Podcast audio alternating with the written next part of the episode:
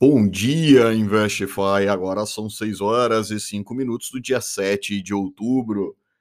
O SP opera em alta de 0,65 futuro a 4,382 e o petróleo WTI em queda de 2%, cotado a 75,80.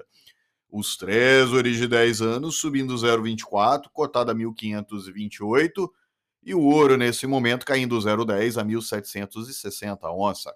O dólar DXY opera no terreno negativo com 5,08 de queda.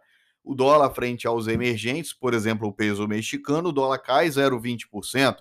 As bolsas europeias operam no terreno positivo, 1,14 de alta para a bolsa alemã e o Eurostock 50 com 1,36 de alta.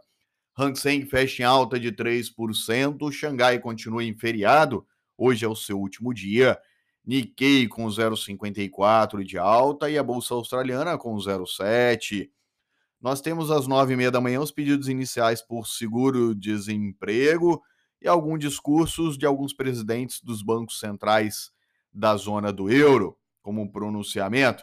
E o PMI do setor de serviços sai na China às 22h45.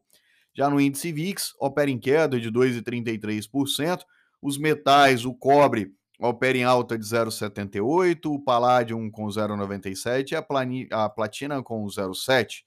Já no campo do petróleo, o WTI e o Brent operando no terreno negativo, fazendo que as petroleiras no mundo caiam mais de 1% em sua cotação.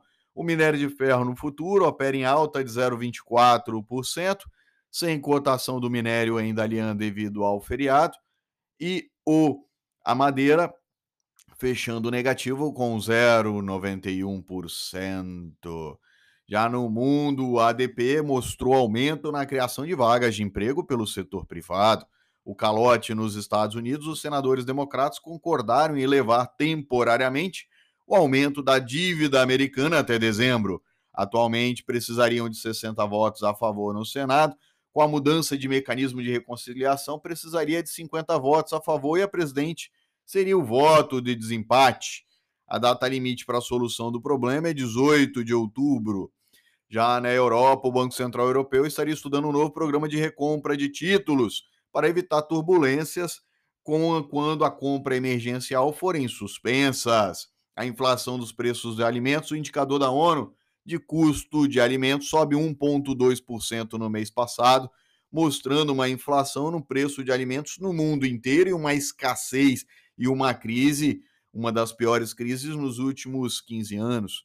Nos principais jornais brasileiros, Valor Econômico, União Europeia quer barrar a importação de produtos de desmatamento.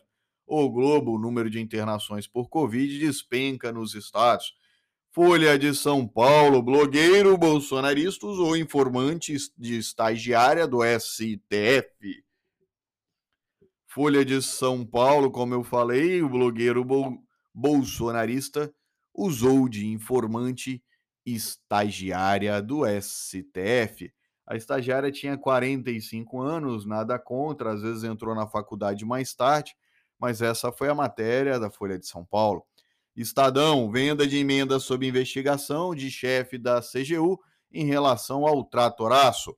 O dólar futuro fechou a 5,517 com 0,28 de alta, o ajuste a 5,501 a PEC dos precatórios, o relator deve apresentar seu parecer hoje, mas não deve ser votado na comissão, pois deve ter pedido de vista e provavelmente ficará adiado para a próxima semana.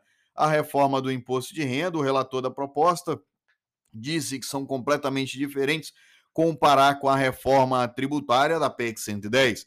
A convocação de Paulo Guedes para a Câmara, 310 votos a favor da sua convocação Agora o ministro tem que ir ao plenário da Câmara prestar esclarecimento sobre a questão da offshore. Com a aprovação, substitui qualquer convocação por outra comissão. Não foi definida a data de comparecimento. Hoje fazemos um próximo, um breve recesso do panorama a partir de amanhã, 8 do 10, sexta-feira, até a próxima quarta-feira, 3 do 10, retornando no dia 14. Um forte abraço e bons negócios.